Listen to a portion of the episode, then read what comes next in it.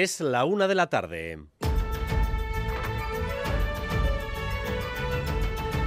Crónica de Euskadi con Dani Álvarez. Arrachaldeón, EITB está hoy en Rafah, en el único paso de entrada o salida a Gaza que no controla formalmente Israel, aunque ya saben que Israel lo controla prácticamente todo. Anne Irazábal ha conseguido llegar hasta allí y allí ha hablado con los pocos que han podido o querido salir de la franja y con quienes pasan, en medio de amenazas y enormes dificultades, ayuda humanitaria a los que están y van a seguir dentro. Anne.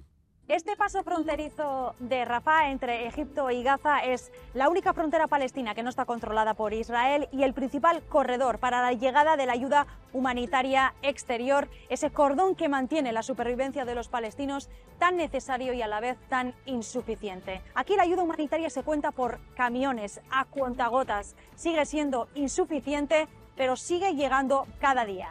Enseguida escuchan con detalle qué ha visto allí, porque ella misma nos lo va a contar. Hoy se cumplen cuatro meses desde que Hamas lanzó su ataque sobre Israel.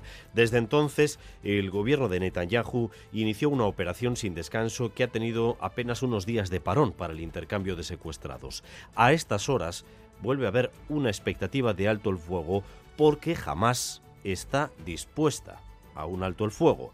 La cuestión vuelve a ser si Israel tiene alguna intención de parar. Óscar Pérez. Netanyahu y su gobierno vuelven a sentir la presión internacional de los mediadores para que dé su brazo a torcer y acepte un alto el fuego con varias fases en Gaza y también de las familias de los rehenes que sigue teniendo jamás. En el día siguiente a la información ofrecida por el ejército, según la cual 31 secuestrados habrían fallecido en cautiverio, en Londres los familiares de cuatro rehenes han ofrecido una rueda de prensa. All I can say is families want their family members back. So whatever needs to be done by whatever side that needs to be done. Las familias quieren que sus familiares regresen, por eso lo que cada parte tiene que hacer para que se consiga tiene que ser hecho cuanto antes, ha dicho el familiar de uno de los secuestrados. El secretario de Estado norteamericano se encuentra en Israel y se reúne con Netanyahu para intentar limar las diferencias. En nuestro país, la imagen de la jornada vuelve a ser la de la tractorada. Hoy en Vitoria, baserritarras de todo el territorio a la vez de todas las edades y todos los sectores se unen básicamente por un motivo. Están hartos. Unidad móvil de Radio Euskadi, Natalia Díaz. Sí, eh, Eguno, eh, Guardión, los tractores están colapsando Gasteiz. Aquí en la cámpara, frente a la estación de autobuses en Lacua, han llegado tan solo unos 50. El resto, hasta casi 500, están colapsando en estos momentos eh, los alrededores. La chancha, además, nos dice, ha parado a una buena parte de ellos en la 1 debido a este colapso de tráfico en esa vía, en esa autovía. Hay ahora 12 kilómetros de retenciones. Su llegada, por lo tanto, hasta aquí el punto de encuentro a la 1 se va a retrasar, va para largo, nos dicen que están muy hartos, estamos viendo a gente mayor, jóvenes, chicos, chicas, niños y niñas que quieren seguir, nos dicen, trabajando en el campo como han hecho sus anteriores generaciones. Yo cosecho pues patatas, cereal, 20 años tengo. Se te quitan a veces un poco las ganas, pero hay que dar caña. Yo tengo 17. Tengo vacas de leche, espero seguir con ello, pero no sé, está difícil la cosa, ¿eh? Nos están bajando cada día más y en el supermercado cada día sube más. Somos hijas de ganaderos y agricultores. Necesitamos que esto recupere un poco porque si no esto se va a la mierda. Las protestas que han obligado incluso a tomar medidas a la Comisión Europea están moviendo a todos los gobiernos, pero no es lo mismo la actitud de gobiernos euroescépticos, como es el caso del italiano, o el de España, y más sabiendo que elementos de ultraderecha intentan enredar en estas protestas con eslogans antipolíticos. Hoy Núñez Feijó en el Congreso ha hablado de que las políticas medioambientales que aumentan la exigencia en la producción son dogmáticas. Debería escuchar a la agricultura. ¿Sabe por qué? Porque no aguanta el dogmatismo ambiental de su gobierno. Estamos haciendo una política absolutamente transversal y holística de empatía y de compromiso con el campo.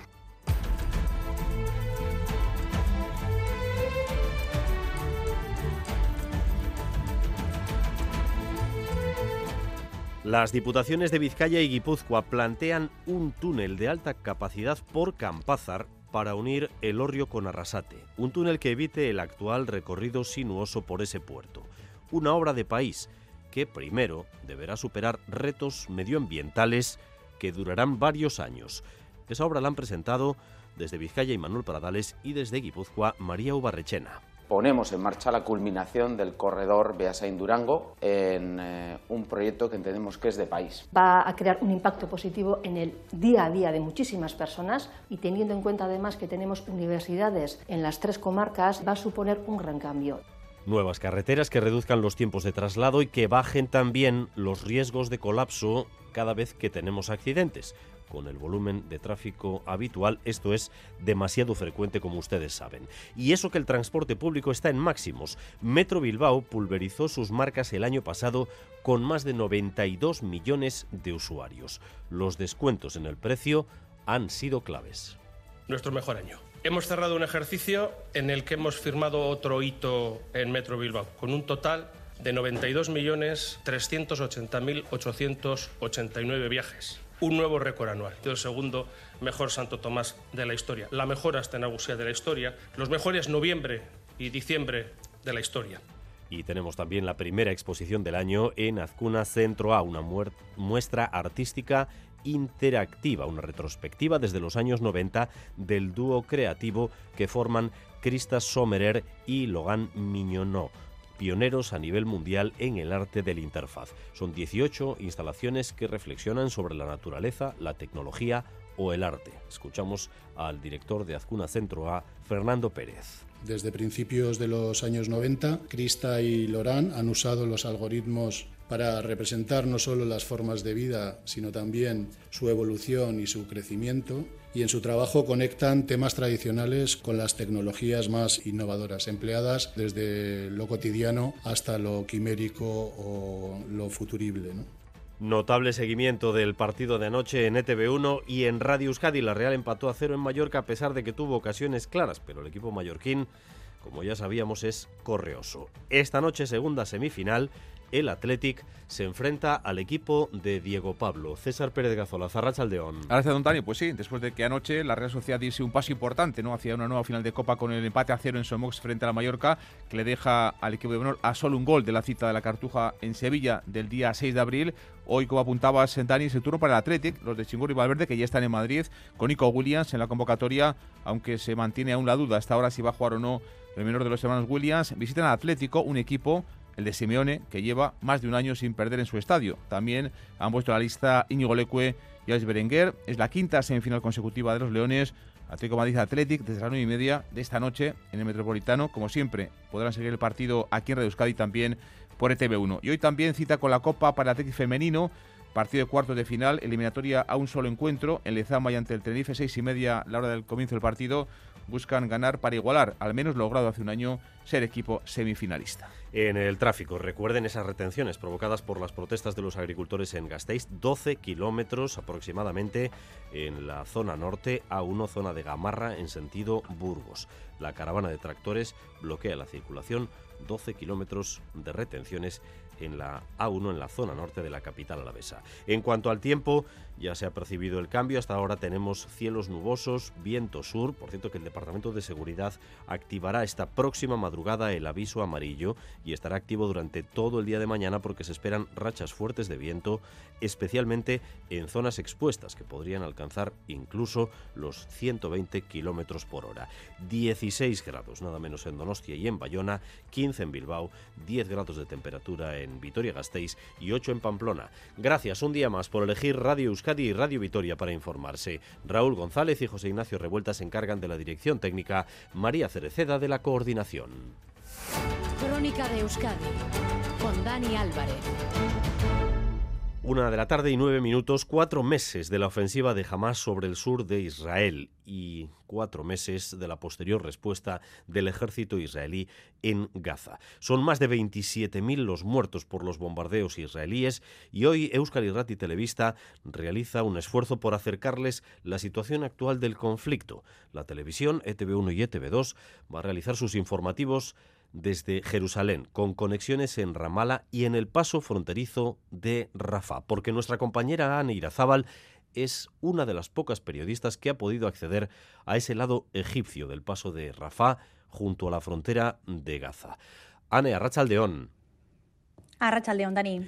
Eh, lo primero que os habéis encontrado al llegar allí a Rafah son los camiones con la ayuda humanitaria que siguen llegando todavía a cuentagotas a Gaza. Así es. Bueno, primero de todo, como bien decías, es muy difícil llegar a Rafah porque se necesita un permiso especial del gobierno egipcio que dan a muy pocos periodistas, pero llegando a la frontera lo que hemos visto son kilómetros y kilómetros de camiones cargados de ayuda humanitaria, pues esperando a entrar en la franja de Gaza.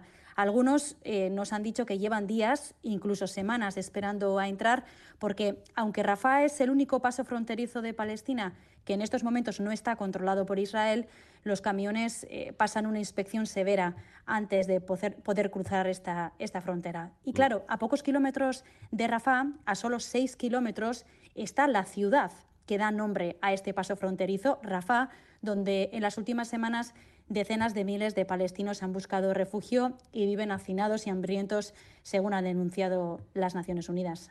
Esa es la ciudad que hace unos días, si no me equivoco, dijo Benjamín Netanyahu que era el siguiente objetivo eh, de las tropas en su intento, como dice él, de acabar con, con Hamas. Eh, allí has podido estar con algunas de las familias que han salido de, Gaza.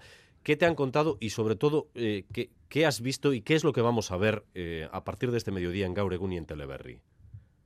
Sí, pues por esa gran puerta de siete metros de ancho, muy pocos palestinos logran cruzar a Egipto y dejar atrás de alguna manera la guerra, ¿no? Solo aquellos que tienen doble nacionalidad y heridos graves y no todos los heridos graves como hemos podido ver. Vamos a recordar que el Cairo no acepta una llegada masiva de refugiados y muchos palestinos tampoco quieren irse por miedo pues a no poder volver, como ya le sucedió en la década de 1940. Nosotros hemos podido hablar con una familia que acaba de salir, la abuela, por ejemplo, nos ha dicho que ha vivido ya 10 guerras, y también con una madre y su hija de dos años que se llama Yuman. La pequeña tiene una herida profunda en la cabeza, tiene que ser operada eh, urgentemente y además están solas pues porque Israel ha matado al padre de la niña, al marido de la mujer en un ataque. Mm. Eh, durante los cuatro meses que dura esta ofensiva de Israel sobre Gaza, eh, las víctimas más numerosas han sido mujeres y niños. El 70% de las más de 27.000 que han muerto hasta el momento, según las autoridades eh, locales. Y tú, Anne, también en, esa presencia que, has tenido en, en, has podido estar con niños gazatíes en un hospital.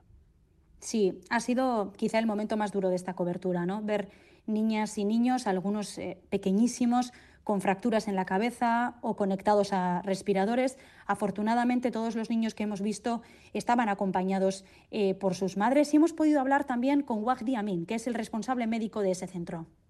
We have uh, four cases in the incubators and we have some cases with congenital heart diseases. Nos ha dicho que tienen cuatro niños en incubadoras y varios casos de enfermedades congénitas del corazón que son trasladados a El Cairo, pero ese hospital de Al-Arish, que está a 20 kilómetros de la frontera, es la primera parada ¿no? para cicatrizar las heridas de la guerra, pero también un lugar eh, donde se ve quizá de la manera más visual el drama que ha dejado esta guerra pues en miles de niñas y niños. Eh, supongo que esas imágenes eran o habrán sido muy duras, Anne. Sí, sí, ha sido lo más duro. Ha sido lo más duro porque además eh, son las víctimas más vulnerables eh, de esta guerra y muchos necesitan ayuda médica urgente. Anita Zabal, una de las pocas periodistas internacionales que ha podido llegar hasta, hasta ese lugar, insistimos, gracias a un permiso del ejército de, de Egipto. El de Israel eh, no da y me figuro que Ane tampoco se lo va a dar. Es que ricasco, Ane, Geroarte. No se puede ser más oportuno en una jornada como la de hoy porque en estas últimas horas, como mencionábamos antes, se habla de nuevo de posibilidades para que puedan cristalizar las negociaciones para un nuevo alto el fuego. En estos cuatro meses apenas hemos tenido unos días de pausa eh, para el intercambio de secuestrados. Ayer jamás trasladó una respuesta positiva, aunque con algunas reservas, a la propuesta eh, que se le había planteado hace una semana. O sea que ahora la pelota vuelve a estar en el, en el tejado de los de siempre, en el tejado de eh, Netanyahu y los suyos, Oscar. Sí, el primer ministro israelí se reúne precisamente hoy con el secretario de Estado norteamericano que intenta limar esas diferencias que los israelíes muestran en torno a la propuesta a la que jamás ha dado ya su visto bueno con algunas reservas. La prensa israelí avanza ahora mismo que la organización islamista ha respondido proponiendo 135 días de alto el fuego, incluyendo la retirada del ejército de Gaza. A cambio se produciría una liberación de rehenes en tres fases y a su vez la puesta en libertad de de 1.500 presos palestinos. Antes de pisar Israel, Anthony Blinken ponía el objetivo en algo de más alcance que una simple tregua. To a just and lasting peace and security for the region. Una paz duradera que dé seguridad a la región y que evite que acontecimientos como el 7 de octubre se repitan, venía a decir Blinken. Netanyahu y su gobierno vuelven así a sentir la presión internacional y también de las familias de los rehenes. Hoy en Londres los familiares de cuatro de los secuestrados han ofrecido una rueda de prensa. All I can say is families want their family members back. So whatever needs to be done by whatever side las familias quieren que sus familiares regresen, por eso lo que cada parte tiene que hacer para que se consiga tiene que ser hecho y cuanto antes. Cualquier cosa necesaria debe hacerse ya, ha dicho el familiar de uno de los secuestrados.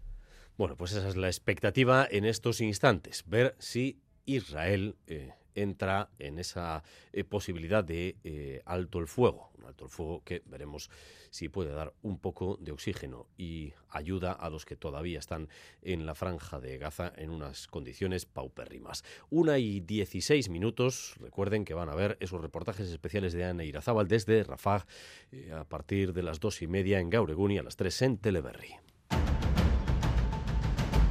Importantes atascos durante toda la mañana en las inmediaciones de Vitoria debido a la tractorada organizada hoy por decenas y decenas de baserritarras alaveses que han salido a las carreteras con el mismo propósito que los de Iparral de la semana pasada o los navarros ayer mismo. Decir basta. Basta por casi todo, por las políticas europeas que entienden que les perjudican frente a los productos de África o América Latina, por el bajo o nulo margen de beneficio que se les da eh, por sus trabajos, que luego se venden al doble o al triple o incluso a más en grandes superficies, en definitiva, por el, el poco reconocimiento social que sienten. La unidad móvil de Radio Euskadi lleva toda la mañana acompañándoles Natalia Díaz. ¿Qué es lo que te dicen? Sí, a Rachaldeón nos dicen eso, que están hartos de un suma y sigue, donde cada vez les pagan menos, les exigen más, tienen más difícil acceder a las ayudas y combaten contra la competencia desleal. Edurne Basterra, presidenta de UAGA, reclamaba más atención a todas las instituciones europeas, ministeriales y también decía al gobierno vasco que si bien reconocen su ayuda, pueden hacer más, dicen, por su parte. Tenemos que pedir al Gobierno vasco, que al final es nuestro interlocutor en Madrid y en la Unión Europea. ¿Qué pedimos? Pues que se flexibilice la PAC, que no haya tantas burocracias, que los jóvenes tengan acceso a la tierra, que se nos quite el canon del agua, la ley de la cadena alimentaria, que se cumpla, que se nos pague el precio justo. Y es que aguantar así durante mucho tiempo a pérdidas, pues es un poco insostenible. Bueno, y la lupa desde primera hora de la mañana se la hemos puesto en especial hoy a los jóvenes. Os diría que un 20% de toda la gente que está aquí lo son. Nos dicen que están peleando porque quieren continuar de verdad con el trabajo de sus generaciones. Yo cosecho pues patatas, cereal, 20 años tengo. Se te quitan a veces un poco las ganas, pero hay que dar caña. A mí no me para nadie. No sentimos el apoyo ni de la ciudadanía ni de las instituciones y por eso estamos aquí para luchar. Yo tengo 17, tengo vacas de leche, también hago de agricultura y yo, a ver, espero seguir con ello, pero no sé, está difícil la cosa, ¿eh? Nos están bajando cada día más y en el supermercado cada día sube más. Somos hijas de ganaderos y agricultores. Necesitamos que esto recupere un poco porque si no esto se va a la mierda. Tenemos una cuadra de cabras y fincas, cebada, avena, que se nos paga muy poco. Si hay ayudas, claro que hay futuro. Bueno, y lo que insisten, que aquí no hay siglas, sino un hartazgo que les hace dejar sus cosechas o su ganado para salir a protestar a la calle. Con un atasco monumental todavía en esa zona norte, en torno a la A1, debido a la tractorada, ese hartazgo que se percibe claramente en cada una de las intervenciones, hable quien hable hablen responsables sindicales o hablen baserritarras de a pie. Todos tienen los mismos sentimientos. En Navarra la protesta masiva fue la de ayer pero el ánimo se mantiene también hoy, no con el mismo volumen, no con el mismo número, pero sí todavía haciéndose visibles. en Arangoa, en las inmediaciones del Andaven. Adelante. Bueno, pues eh, hasta aquí, hasta este polígono del Andaven, están llegando y han llegado decenas de tractores. Lo que intentan es bloquear el tráfico en los accesos, entre otros, a Volkswagen y las demás eh, empresas. Unas protestas que van improvisando vía WhatsApp buscando el efecto sorpresa para que sus acciones tengan un mayor impacto y es que la tensión es mayor ya que se ha ampliado el dispositivo policial para minimizar las afecciones de estas tractoradas 162 patrullas, incluidos antidisturbios, que obligan a los agricultores a apartar los tractores al arcén, por lo que ellos se bajan y están bloqueando desde par de mañana carreteras de manera intermitente. Vamos a colocar una patrulla en el principal, Cortan carreteras durante 15-30 minutos en las vías importantes como la Ronda Sur de Pamplona, en Noain, aquí en el polígono de Landaven, en Tallunche, la autovía A68 también en Ribaforada, la AP15 en Marcilla o la A12, autovía del Camino en Tierra Estella. Insisten los agricultores en que actúan al margen de sindicatos y partidos ni beneficia a las empresas, ni beneficia a ningún partido político. Reivindicamos nuestros derechos. Que quede claro que somos agricultores profesionales. Tampoco queremos colapsar ni joder a nadie nada, pero queremos cerrar Pamplona, parar, porque esto no funciona, la política agraria. Protestas que, como decimos, los agricultores prefieren mantener en secreto y se están moviendo aquí en el polígono de Landaven y en otras zonas de la comarca de Pamplona y del territorio navarro los precios están tirados, que es que te están dando ganas de tirar todo al carajo porque no ves futuro en el campo. Seguir con nuestras reivindicaciones, intentar eh, que se nos oiga y sobre todo que se nos vea y que se nos haga caso. Unos agricultores que están hartos no piensan parar hasta que les escuchen. UAGN se ha sumado ahora a la movilización a petición de sus afiliados, hace autocrítica, pero el sindicato defiende que la solución vendrá de las negociaciones entre gobierno y sindicatos. Este malestar europeo del sector primario está obligando a los gobiernos a tomar medidas y hacer gestos de acercamiento, aunque no es lo mismo para nada la actitud que tienen algunos gobiernos, eh, digamos, de raíz euroescéptica, como puede ser el gobierno de Meloni en Italia, o el que tienen eh, gobiernos que con eh, sus políticas están liderando algunas transiciones en Europa. Es el caso del gobierno de España, que hoy ha tenido que escuchar desde la bancada de las derechas algunos reproches por esto. El más directo ha sido Santiago Abascal, que ve con muchísima simpatía estas movilizaciones, pero también con Núñez Feijó, que le ha dicho que en lo medioambiental lidera un gobierno dogmático. Madrid, Cisaro Baza. Sí, las tractoradas de los agricultores y sus exigencias han colado de lleno hoy en el Congreso. En esta primera sesión de control del año, PP y Vox han criticado al Gobierno por su política agraria. Feijo exigía a Sánchez que se centre en los españoles sin antecedentes penales y que gobierno para todos, que deje de mirar a Waterloo. Debería escuchar a la agricultura. ¿Sabe por qué? Porque no aguanta el dogmatismo ambiental de su. Populares, socialistas y verdes son y serán coalición en Bruselas y por eso votan en comandita a favor de ese dogmatismo ambiental. Pues ante las acusaciones de PP y Vox al gobierno de dogmatismo ambiental, Luis Planas ha afeado a los populares haber hecho suyo el ideario de la ultraderecha. Ustedes han entregado cuatro consejerías de Agricultura a Vox, pero hoy hemos comprobado que han entregado su alma y su ideario en todo ello. El Gobierno ha trasladado su compromiso con los agricultores. Decía el presidente que simplificarán la PAC, que impulsarán las cláusulas espejo y que fortalecerán la ley de cadena alimentaria. Pero Pedro Sánchez también ha aprovechado su intervención para comparar la oposición del PP con el metanol. Primero, incoloro, como su proyecto político para España.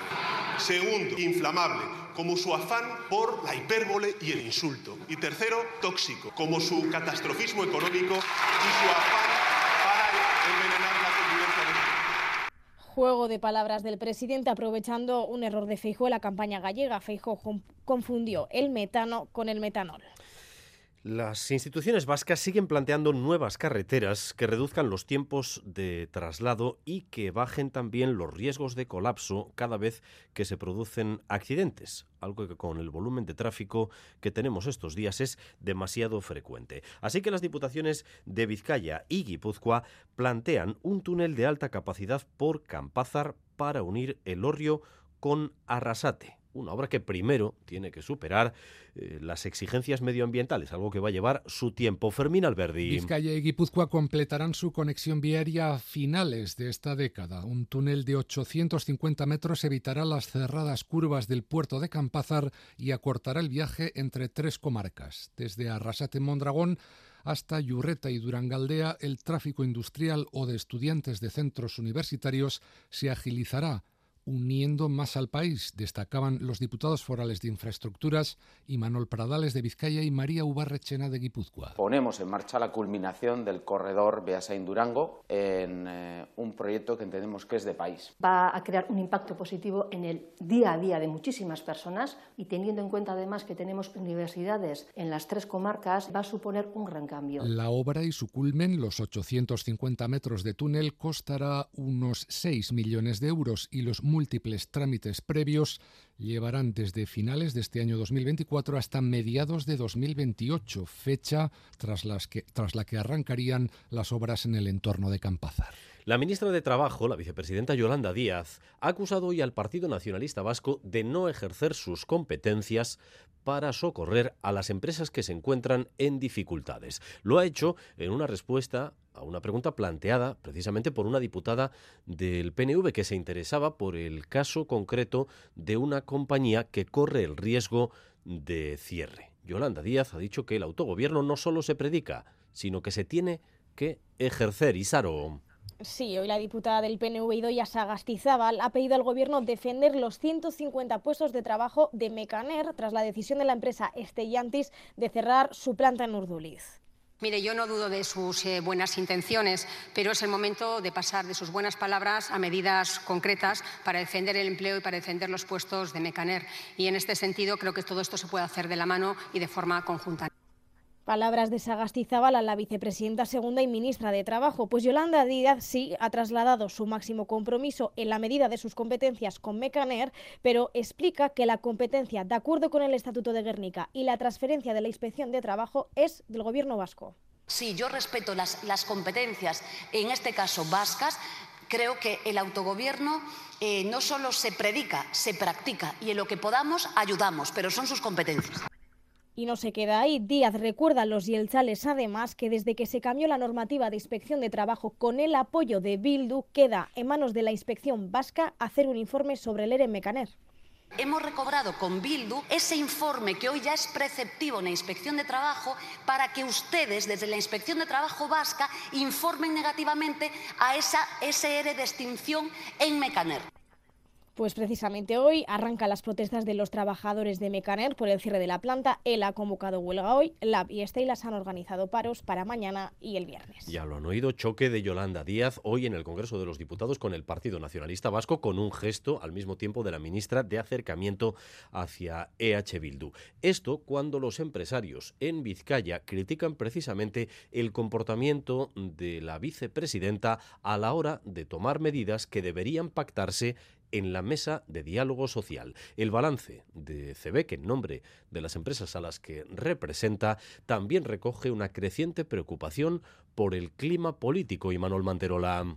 No es forma de hacer las cosas, es lo que vienen a decir los empresarios vizcaínos. Piden estabilidad y certidumbre, lo contrario, en su opinión, a la forma de proceder del gobierno español con el disparate, así lo han calificado, disparate de la propuesta de jornada laboral de cuatro días. Algo que desde CEBEC vinculan con la preocupación que muestran las empresas de Vizcaya por el clima político, inquietud que sube en el ranking Francisco Azpiazu, secretario general de CEBEC. El clima político estaba entre la octava y la décima. Esta vez nos aparece la cuarta. Necesitamos un clima de estabilidad institucional, un clima de estabilidad político, donde haya altura de miras y donde los consensos prevalezcan frente a las dificultades. En todo caso, esto no afecta a las perspectivas de las empresas de Vizcaya que perciben el escenario económico más favorable desde el inicio de la pandemia en pedidos, en capacidad productiva, facturación, rentabilidad, algo que esperan trasladar a los salarios. Casi 8 de cada 10 empresas prevé incrementarlos este año. Carolina Pérez Toledo es presidenta de CEBEC. Tenemos en Euskadi los salarios y los costes laborales más altos del Estado. Queremos destacar el esfuerzo de las empresas por mejorar las condiciones laborales de las personas que trabajan en nuestro territorio. No ven justificada, por tanto, la conflictividad laboral existente y rechazan la tesis del sindicato ELA a más huelgas, mejores condiciones. La patronal lo niega, lo interpretan como un relato interesado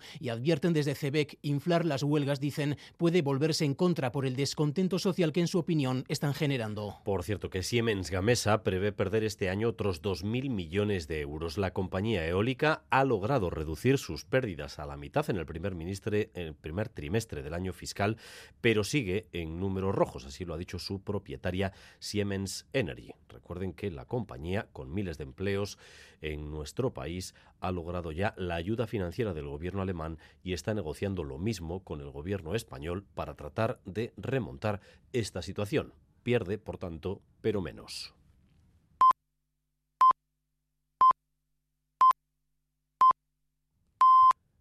La una y media de la tarde. Seguimos en Crónica de Euskadi.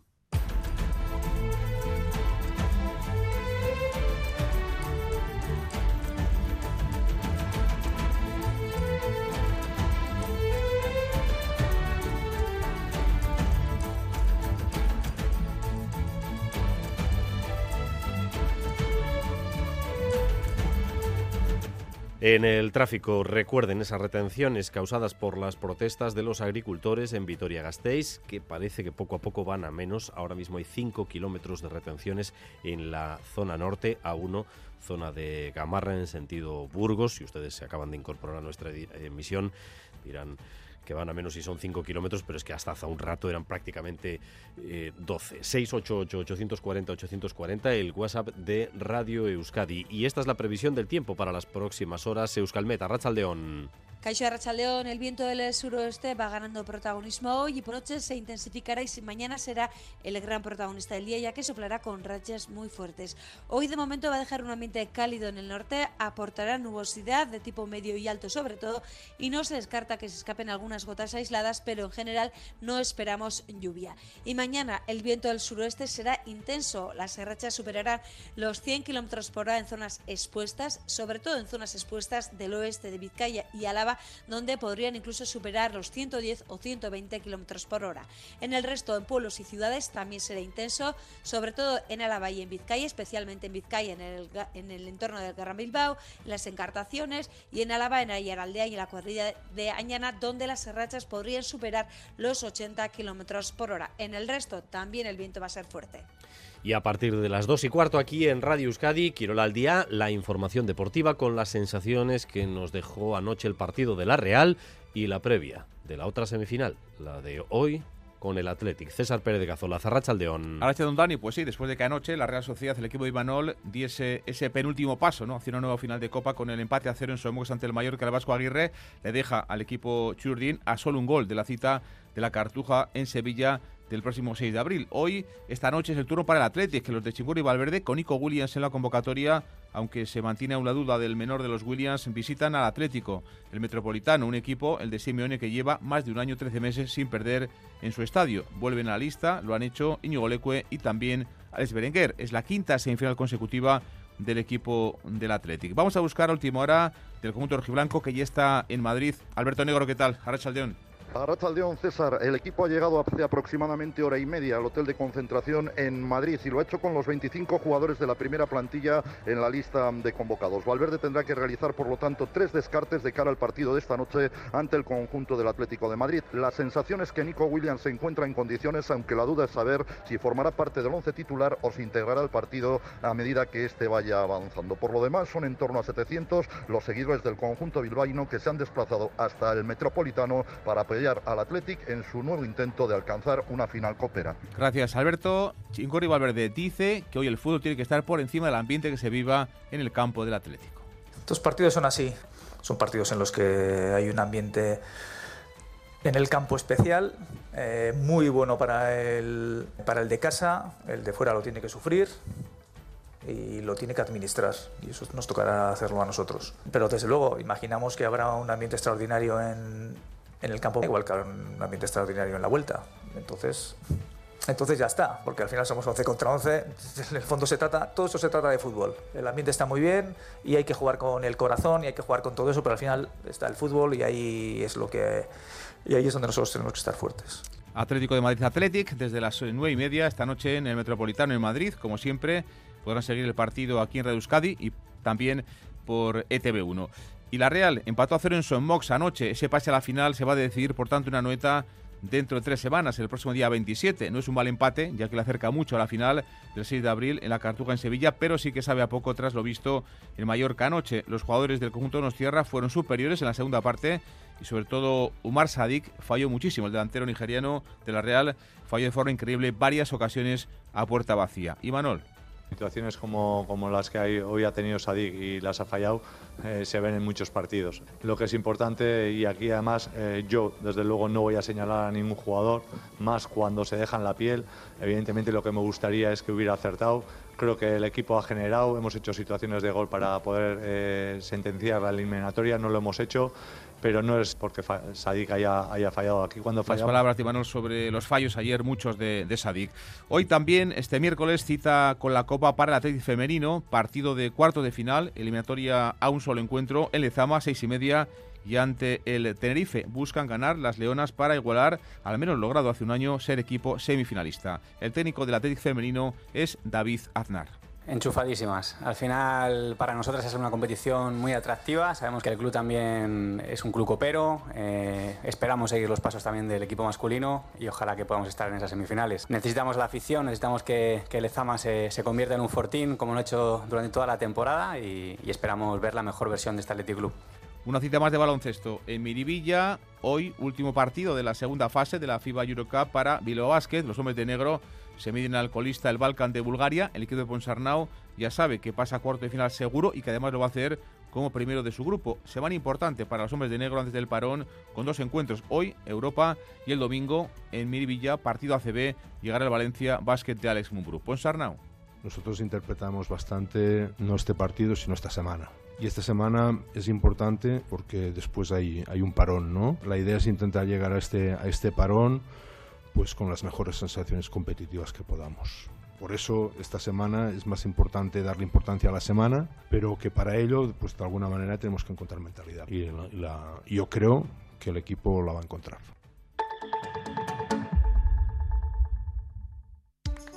¿Te has fijado en los ricos?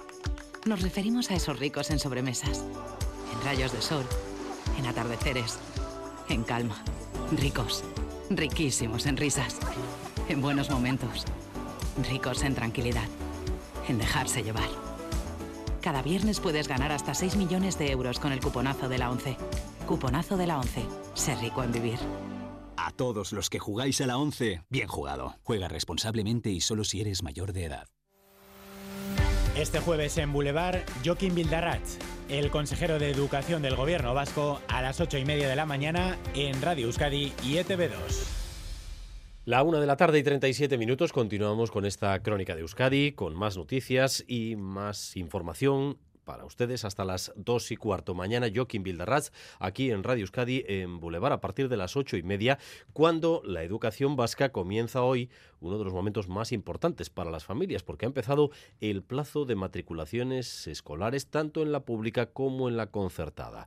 Este año la matriculación llega con la novedad de que el alumnado que haga por primera vez la matrícula con un hermano en el centro tiene garantizada la plaza. Natalia Serrano. Sí, desde hoy las familias ya han podido presentar su solicitud de plaza y aunque sea el primer día, en los centros, nos cuentan, se nota ya ambiente de matriculación. Sí, que estaba viniendo, está viniendo gente. Y últimamente también hemos tenido algún mensajito de correo electrónico, pues interesándose por las entrevistas, porque bueno, hay gente que todavía a última hora quiere seguir conociendo el cole. O sea que sí, sí, sí que se va notando un poco el, el ambiente ya de matrícula. Inma Elordas, directora de El Carmen y Castechea, uno de los de más de mil centros que han abierto ya ese plazo de matriculación en Euskadi. Plazo desde hoy, importante recordar, hasta el 23F. Sí que se despistan, a última hora vienen corriendo, es un poco angustioso si estás ahí en espera de que te den plaza o no. Entonces, sí, en plazo del 7 al 23 de febrero. La entrega de solicitudes se puede realizar de forma presencial en el propio centro y también vía online. Y aunque esta última fórmula vaya ganando adeptos, muchas familias optan todavía por acudir al centro, a su secretaría, como también es habitual que antes hayan pasado por él en jornada de puertas abiertas en entrevistas concertadas, para conocer en persona cómo es el centro, cómo funciona, porque interesa a las familias dónde van a matricular a sus hijos hijas. No, no, no, la gente prefiere, le dices, tienes, puedes hacer online. No, no, no, no, yo quiero ir al colegio, hacerlo bien. Este año la principal novedad, la apuntábamos, es que se asegura plaza en primera matrícula a los niños, niñas que ya tengan un hermano mayor en el centro. Una novedad que la mayoría de las familias ya han tenido en cuenta tras el anuncio de educación por la facilidad que supone para conciliar. El año pasado se formalizaron 12.000 matrículas. Este año el Departamento de Educación estima una posible bajada a 11.000 por la caída de natalidad. Ayer escuchamos aquí en Boulevard, en Radio Euskadi, a la alcaldesa de Vitoria-Gasteiz, Maider Echevarría, referirse, entre otras cosas, al conflicto laboral que hay dentro de Tuvisa. Y la alcaldesa dijo que los trabajadores de Tuvisa pueden tener motivos para quejarse, pero que cuentan con el mejor convenio de todos los trabajadores municipales. Hoy estos han respondido eh, con una caravana de coches a primera hora, aumentando los problemas de tráfico que ha tenido eh, la ciudad durante toda la jornada. Miquel Saez. Sí, la plantilla de Tuvisa mantiene su pulso con el ayuntamiento. Los trabajadores y trabajadoras se han echado esta mañana a la calle y han protagonizado una caravana de coches. Una treintena de vehículos ha recorrido gran parte de la ciudad, lo que ha incrementado los problemas de tráfico que se han vivido durante la mañana. Mientras tanto, los representantes del comité de empresa comparecían en la Comisión Municipal de Espacio Público, Movilidad y Tráfico para explicar su postura. Lo hacía su portavoz, Asier López de Sabando, al que respondía el concejal y presidente de Tuvisa, Iñaki Gurtubay. Solo estamos pidiendo que se pongan más autobuses en línea para mejorar el servicio que tenemos que dar a la ciudadanía y mejorar nuestras condiciones de trabajo. En absoluto en este punto estamos tan alejados que en este caso la empresa ha hecho un esfuerzo por acercarse a la petición de los trabajadores. De 10 puntos tenemos acuerdo prácticamente en 7. Mañana ambas partes están citadas a una nueva reunión en lo que podría ser el último intento para desactivar la huelga indefinida convocada a partir del sábado. Iñaki Gurtubay ha asegurado que pondrá sobre la mesa una oferta importante que espera que la plantilla valore como se merece. Hackers rusos han lanzado un ataque informático contra el gobierno vasco, el Parlamento y el Parlamento de Navarra. Las webs de estos dos últimos han estado bloqueadas durante horas, aunque ya han sido restablecidas. Los piratas han atacado también a otras instituciones en España por criticar la invasión de Ucrania, Rodrigo Manero. Sí, se trata de un grupo prorruso que bloquea las webs simulando miles de accesos simultáneos desde todo el mundo. Así lo ha explicado a Radio Euskadi el responsable de comunicación del Parlamento de Navarra, Josécho Martínez. Este es un ataque de un grupo activista prorruso que ataca a países críticos con la invasión rusa de Ucrania. Lanzan un ataque masivo y simultáneo desde muchos puntos del mundo con el que lo que se pretende es sobrepasar las peticiones de acceso que soporta la web hasta colapsarla.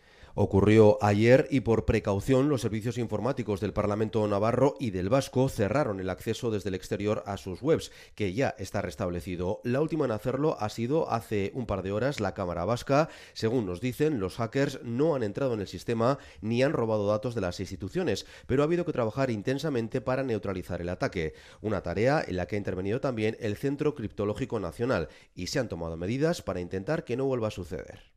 Se trata de seguir trabajando en elevar el nivel de seguridad y tratar de que este tipo de ataques no sean efectivos, ¿no? Pero bueno, es muy difícil porque son grupos muy preparados. Los hackers han intentado bloquear también la web del gobierno vasco, pero en este caso se ha detectado a tiempo y no ha tenido ninguna afección. En su cuenta de X reivindican también ataques a los parlamentos de Asturias, Murcia y Canarias. Precisamente el gobierno vasco lanza una serie de guías dirigidas a padres y madres para que puedan orientar a los pequeños sobre un uso seguro de Internet.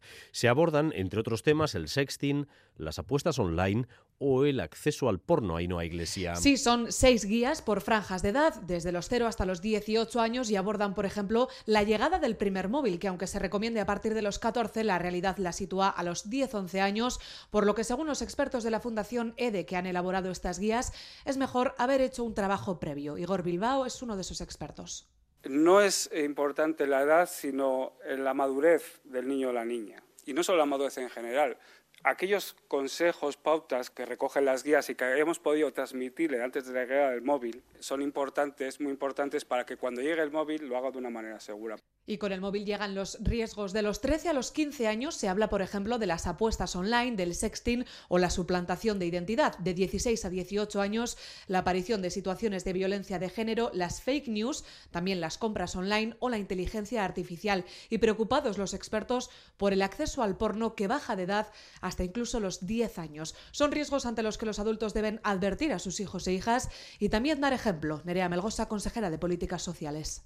Si les enseñamos a protegerse la vida real, ¿por qué no vamos a hacer lo mismo en la virtual? No solamente poner toda la responsabilidad en el niño y la niña. Yo creo que es importante que nosotros, los padres y madres, demos ejemplo.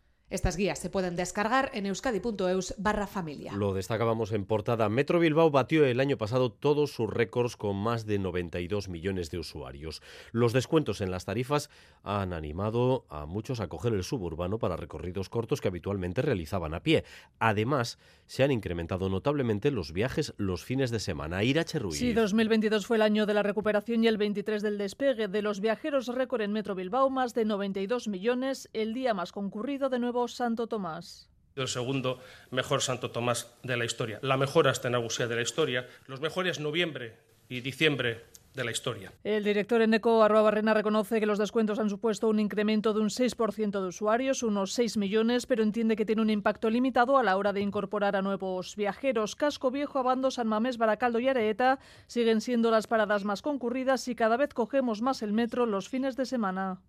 Hemos retomado el pulso en los días laborables y hemos mejorado considerablemente los datos de fines de semana y los derivados de desplazamiento por ocio, con un incremento del 18 y del 5% en comparación con el año 2022 Solo el año pasado el metro sacó de nuestras carreteras 71 millones de coches. El gobierno vasco quiere dotar a la comarca de Tolosaldea de un hospital público. Se acordó y se decidió así con los ayuntamientos de la comarca, incluso se aprobó en el Parlamento. Y hoy Gochones Agardo y la consejera de Salud ha mostrado su extrañeza por el cambio repentino de postura de alcaldes de la comarca, que ahora apuestan por hacer pública la clínica de la Asunción, esa clínica que da servicio eh, a toda la comarca en lugar de construir un nuevo hospital tal y como se había planteado en origen. Sagardui emplazaba al Ayuntamiento de Tolosa que aclare si mantiene su compromiso de ceder los terrenos para el hospital tal y como se había pactado. Pero insisto, definan ya porque ya estuvimos en ese momento que lo que se quería era un hospital público y es el proyecto que aquí se les ha traído hoy siguiendo el mandato del Parlamento.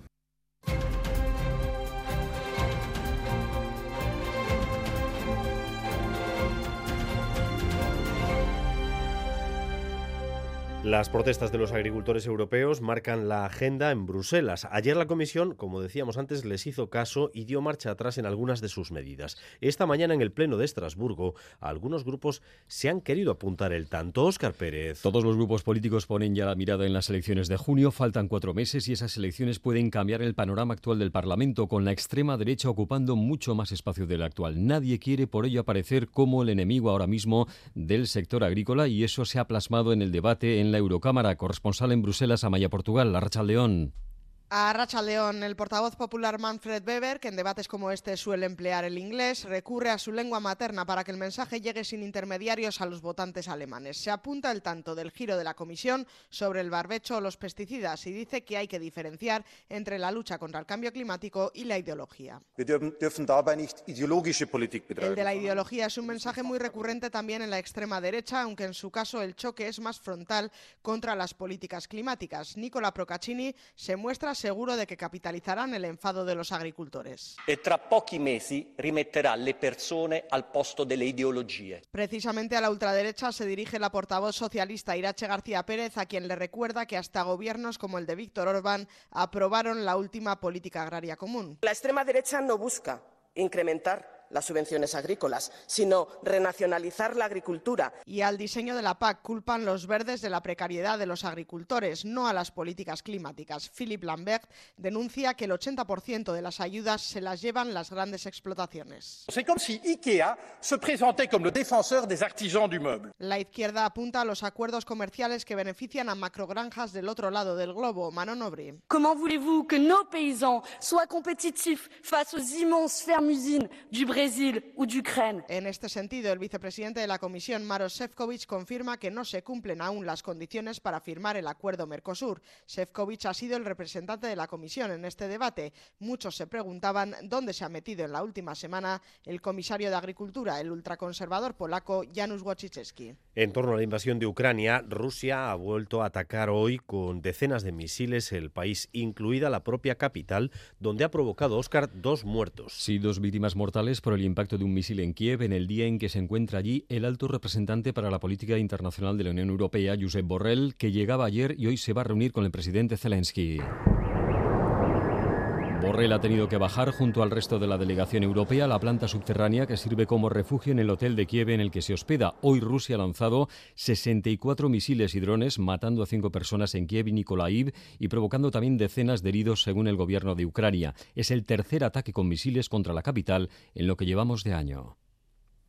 En el contexto de esa invasión, hace casi año y medio se produjeron los sabotajes de los gasoductos rusos Nord Stream. Esta mañana la Fiscalía sueca ha comunicado que la investigación que abrió entonces ha concluido sin encontrar a los responsables. Así que eh, carpetazo a esa investigación, Óscar. Pues sí, aquel sabotaje ocurrió, recordemos, en septiembre de 2022. Muchos miraron a Moscú, luego se habló de que podían haber sido comandos especiales de Ucrania. La Fiscalía sueca ha asegurado hoy que su investigación preliminar ha sido sistemática y minuciosa. Se han analizado muchos movimientos de barcos, un amplio examen del lugar del delito y muchos interrogatorios, pero en el comunicado se asegura que la jurisdicción sueca no les ha permitido llegar más lejos para localizar a los responsables. Así que Rusia dicen también que no ha colaborado en la investigación y pese a que se le ha solicitado. Por todo ello, han decidido los suecos dar por concluidas las pesquisas. Hemos hablado ya del conflicto de Gaza y precisamente en Israel se encuentra desde ayer el presidente de Argentina.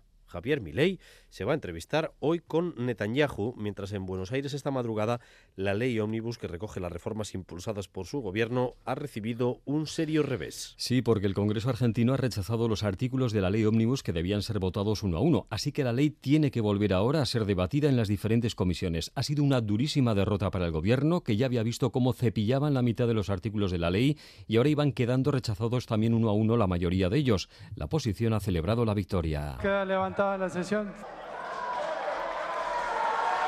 Aplausos de la oposición en el Congreso, mientras el presidente Milei desde Israel ha emitido un tuit en el que acusa textualmente a la casta de ponerse en contra de los cambios que aprobaron los argentinos. Milei baraja la posibilidad ahora de convocar un referéndum si sus reformas legales no salen adelante. Y mañana hay elecciones en Pakistán. La víspera esta mañana un nuevo atentado ha provocado una veintena de muertos, Oscar. Sí, ha ocurrido en la región de Baluchistán, donde hace un par de semanas se produjeron también un intercambio de drones y misiles entre la India y Pakistán. Es una zona con movimientos independentistas y en la víspera de los comicios se han producido dos explosiones en lugares relacionados con las elecciones. El último balance de víctimas es de 22 personas fallecidas en esas dos explosiones.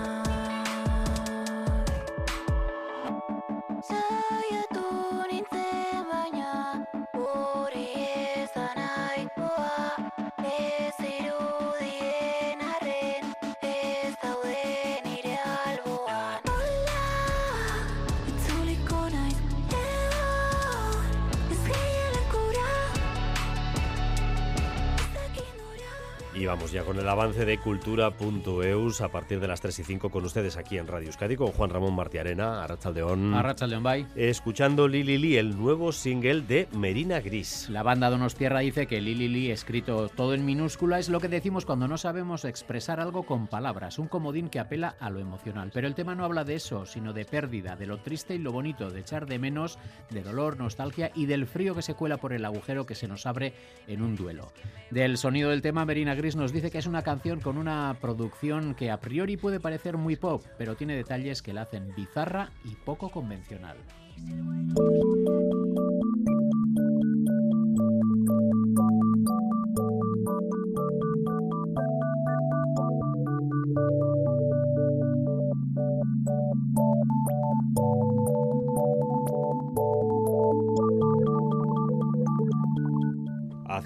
Centro A presenta la exposición The Artwork as a Living System del dúo artístico que forman Krista Sommerer y Laurent Mignonot, pionero en el arte de la interfaz. La exposición conecta arte y naturaleza con las técnicas más innovadoras empleadas en proyectos virtuales, sensibles e interactivos.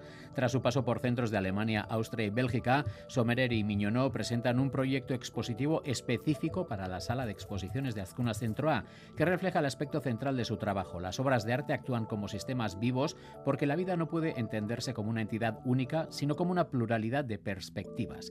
Es el leitmotiv de estas piezas tecnológicamente creativas, científicamente instructivas y artísticamente imaginativas, convertidas en clásicos del arte digital. Krista Sommerer muestra un ejemplo de la instalación en la que las plantas crecen en pantalla con la interactuación del visitante.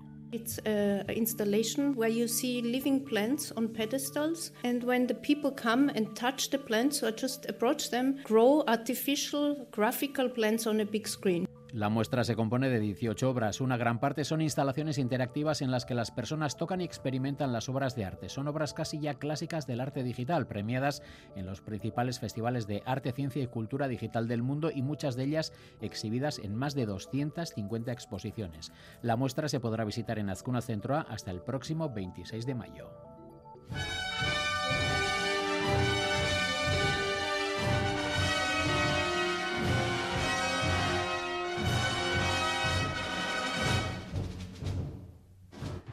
Y después de una década de trabajo se abren al público las termas romanas de Arce, a las puertas del Pirineo, a media hora de Pamplona. Se trata de un edificio que se encontraba en un lugar de paso estratégico en la calzada romana que atravesaba los Pirineos en la antigüedad.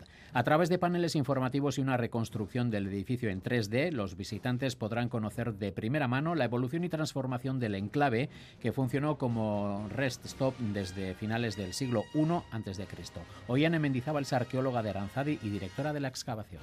Estamos en plena calzada del Pirineo, que cruza la cordillera por el paso de Ibañeta, y entonces el yacimiento de Arzi pues sería una estación viaria que tendría como objetivo principal conectar el resto de, del Imperio Romano con este entorno prepirineico de aquí. Es decir, estas termas seguramente darían servicio a los usuarios de esas vías y también conectaría el mundo local con el resto del mundo romano. Las termas se pueden visitar desde hoy y en las próximas semanas han organizado visitas guiadas y charlas para dar a conocer el contexto histórico de su construcción.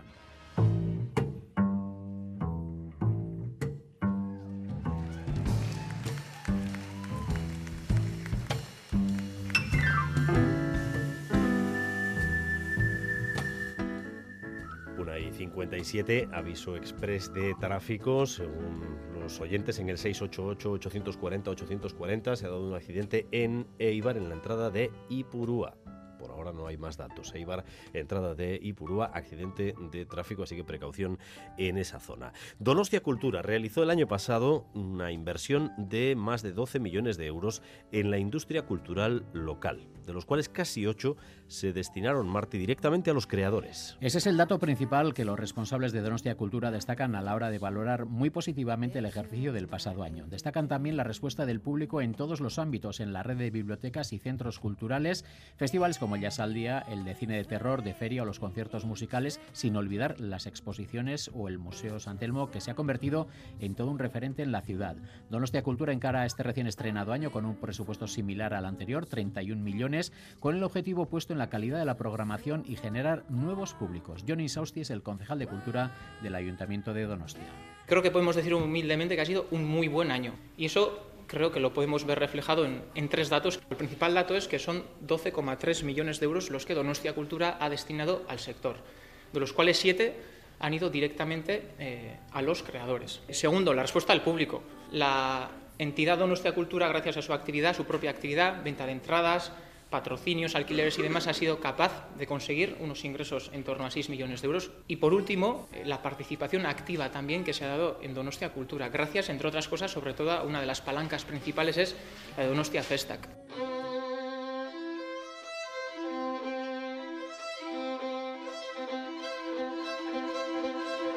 Y llegamos a las 2 escuchando esta curiosa versión del tema How Come It Never Rains de los Dogs d'Amour. Tyla J. Palas, el que fuera líder eh, de la banda, ha anunciado la edición del disco Classical Dogs, un disco que presenta como doble y que incluye versiones clásicas para cuarteto de cuerda de 10 de las mejores composiciones de esta banda. En cultura.eus, Juan Ramón Martí Arena, con ustedes a partir de las 3 y 5. Geroarte Martí. Geroarte, bye.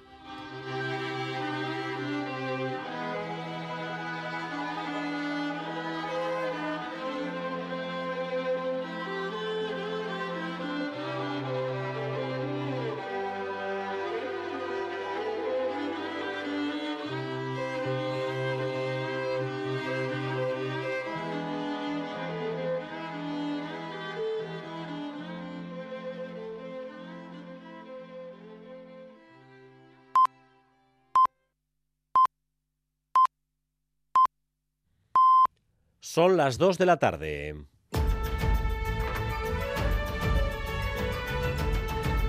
Crónica de Euskadi con Dani Álvarez. Gracias por continuar en nuestra compañía, gracias un día más por elegir Radio Euskadi y Radio Vitoria para informarse. Durante los próximos 15 minutos vamos a tratar de resumir para ustedes lo esencial de la información de esta jornada, un día en el que tenemos básicamente dos asuntos eh, de atención. Uno, el de Gaza, porque hasta Rafa ha podido llegar nuestra compañera Anne Irazábal en una eh, serie informativa que hoy va a hacer que, por ejemplo, Gauregún y Teleberry se emitan desde Jerusalén con la última hora del conflicto, un conflicto que cumple precisamente hoy cuatro meses. El otro punto de atención es el de las tractoradas que están afectando ahora mismo a decenas de ciudades.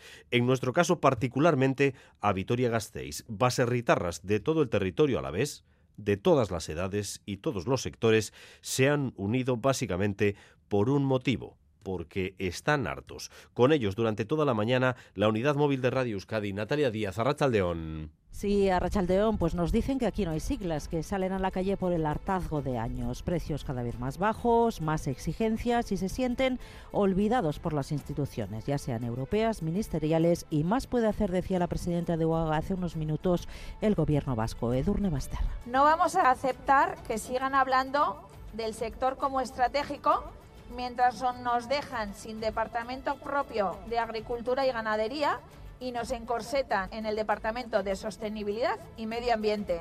Aquí nos demuestran cuáles son las prioridades para las instituciones y está claro que la agricultura y la ganadería no lo son.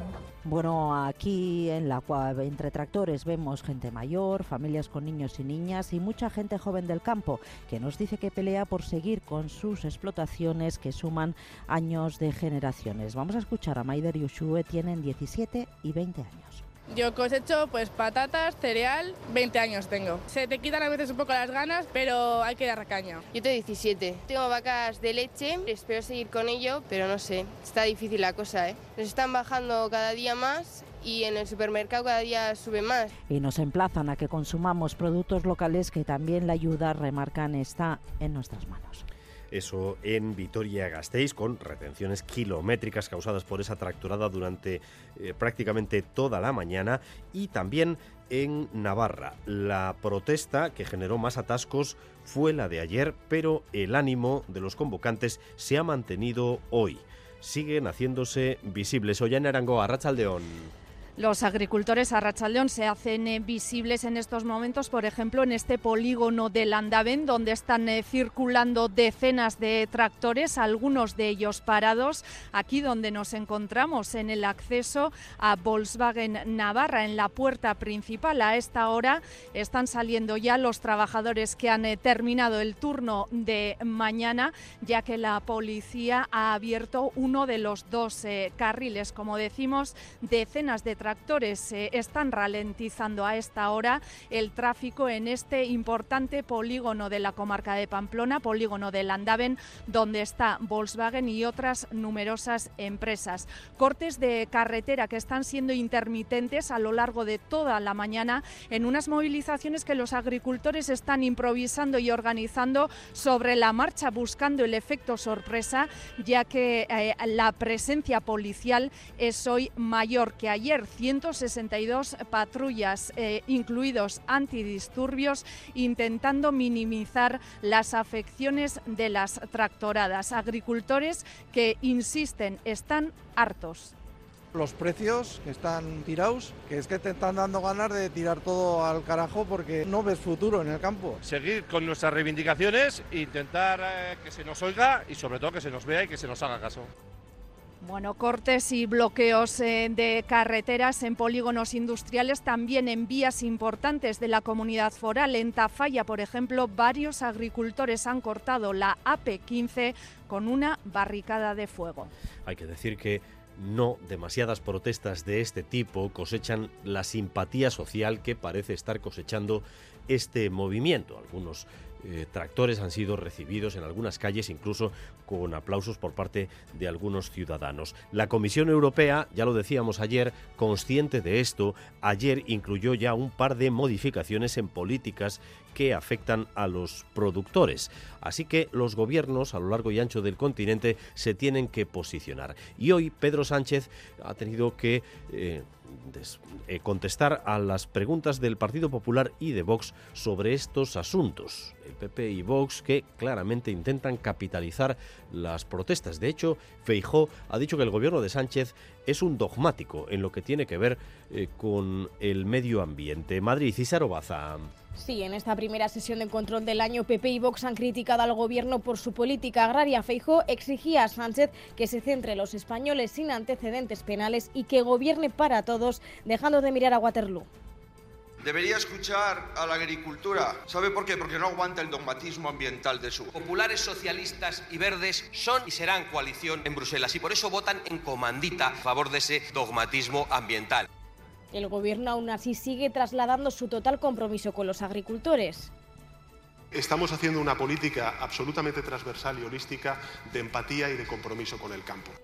Decía el presidente que simplificará la PAC, que impulsarán cláusulas espejo y que fortalecerán la ley de cadena alimentaria. Pero Sánchez también ha aprovechado su intervención para comparar la oposición del PP con el metanol. Primero, incoloro, como su proyecto político para España.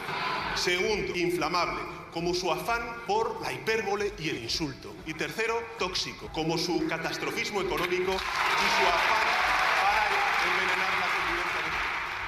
Juego de palabras del presidente aprovechando un error de Feijó en la campaña gallega. Feijó confundió el metano con el metanol.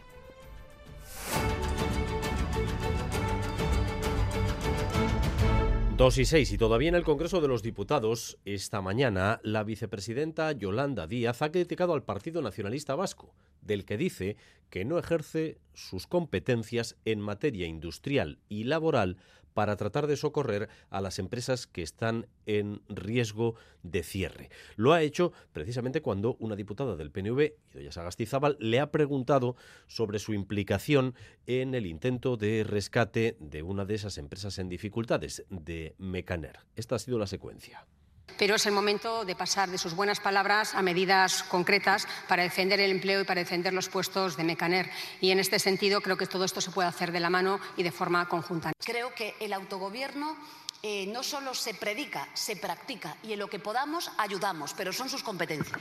Hemos recobrado con Bildu ese informe que hoy ya es preceptivo en la Inspección de Trabajo para que ustedes, desde la Inspección de Trabajo vasca, informen negativamente a esa SR de extinción en Mecaner.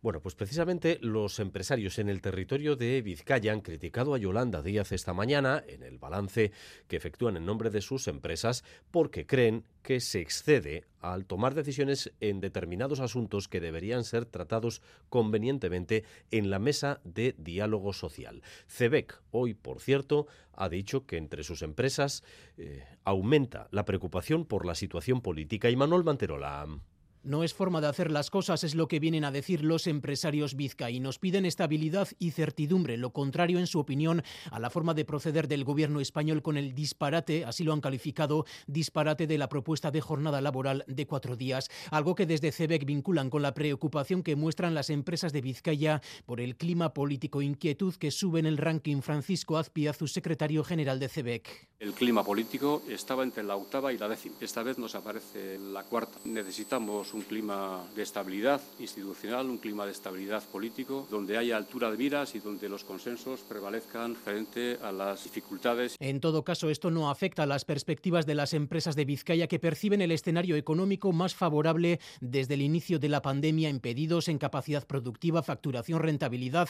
algo que esperan trasladar a los salarios. Casi 8 de cada 10 empresas prevé incrementarlos este año. Carolina Pérez Toledo es presidenta de CEBEC. Tenemos en Euskadi los salarios y los costes laborales más altos del Estado. Queremos destacar el esfuerzo de las empresas por mejorar las condiciones laborales de las personas que trabajan en nuestro territorio. No ven justificada, por tanto, la conflictividad laboral existente y rechazan la tesis del sindicato ELA. A más huelgas, mejores condiciones. La patronal lo niega, lo interpretan como un relato interesado y advierten desde CEBEC inflar las huelgas, dicen, puede volverse en contra por el descontento social que, en su opinión, están generando. Las diputaciones de Vizcaya y Guipúzcoa plantean un túnel de alta capacidad por Campazar para unir el Orrio con Arrasate que evite el actual recorrido. Se califica como una obra de país que primero tendrá que superar los retos medioambientales, unos retos que van a ser eh, bastante, bastante largos. Fermín Alberdi. Un túnel de 850 metros evitará las cerradas curvas del puerto de Campazar y acortará el viaje entre tres comarcas, uniendo más al país,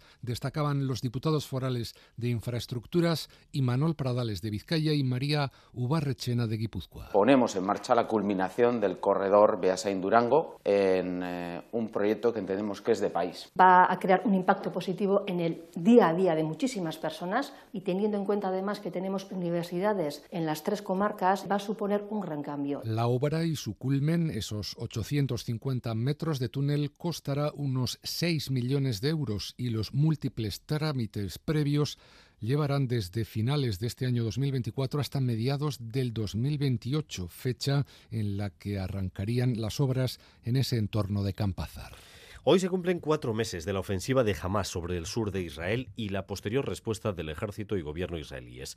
En ese tiempo, más de 27.000 civiles palestinos han muerto. 130 israelíes se mantienen todavía secuestrados por la organización islamista. EITV hace hoy un esfuerzo especial y nuestras televisiones están desarrollando este mediodía sus informativos desde Jerusalén, con conexiones con Ramallah y con el, paso fronterizo de Rafah. En ese punto, en el lado egipcio, ha estado Anne Irazábal, una de las pocas periodistas a las que se ha permitido acceder a ese punto de entrada a Gaza desde Egipto. Allí ha hablado con los camioneros que esperan en la frontera, con médicos y víctimas de los bombardeos, entre ellos muchos niños, y hace una hora nos hablaba de ello en esta misma crónica de Euskadi. Ha sido quizá el momento más duro de esta cobertura, ¿no? Ver niñas y niños, algunos eh, pequeñísimos, con fracturas en la cabeza o conectados a respiradores. Afortunadamente, todos los niños que hemos visto estaban acompañados eh, por sus madres y hemos podido hablar también con Wagdi Amin, que es el responsable médico de ese centro. We have uh, four cases in the incubators and we have some cases with congenital heart diseases. Nos ha dicho que tienen cuatro niños en incubadoras y varios casos de enfermedades congénitas del corazón que son trasladados a El Cairo, pero ese hospital de Al-Arish, que está a 20 kilómetros de la frontera, es la primera parada ¿no? para cicatrizar las heridas de la guerra, pero también un lugar eh, donde se ve quizá de la manera más visual el drama que ha dejado esta guerra pues, en miles de niñas y niños.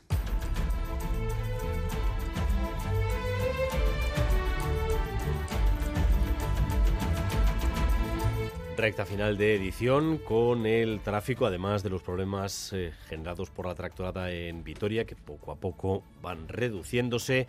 Eh, confirmamos ese accidente en la N634 en Neibar, sentido Bilbao, zona de Ipurúa, donde han colisionado dos vehículos que están obstaculizando la carretera. La grúa se dirige al lugar si es que no ha llegado ya, tal y como nos informan algunos oyentes también a través del WhatsApp 688-840-840. Y la previsión del tiempo, Euskalmet, Rachaldeón. Caixo Arrachaldeón, el viento del suroeste va ganando protagonismo hoy y por noche se intensificará y mañana será el gran protagonista del día ya que soplará con rachas muy fuertes. Hoy de momento va a dejar un ambiente cálido en el norte, aportará nubosidad de tipo medio y alto sobre todo y no se descarta que se escapen algunas gotas aisladas, pero en general no esperamos lluvia. Y mañana el viento del suroeste será intenso, las rachas superarán los 100 km por hora en zonas expuestas, sobre todo en zonas expuestas del oeste de Vizcaya y Álava donde podrían incluso superar los 110 o 120 kilómetros por hora. En el resto, en pueblos y ciudades, también será intenso, sobre todo en Álava y en Vizcaya, especialmente en Vizcaya, en el, en el entorno del Gran Bilbao, en las encartaciones, y en Álava, en Ayaraldea y en la cuadrilla de Añana, donde las serrachas podrían superar los 80 kilómetros por hora. En el resto, también el viento va a ser fuerte. Hasta aquí esta crónica de Euskadi, una hora y cuarto de información en directo para ustedes, información que continúa cada hora en punto y a partir de las 7 en Gambara, hoy en edición reducida por la retransmisión del partido del Athletic. Raúl González, José Ignacio Revuelta y Yayone Menjón han estado en la dirección técnica, María Cereceda en la coordinación. Besterik es Zaindu Casco. Crónica de Euskadi con Dani Álvarez.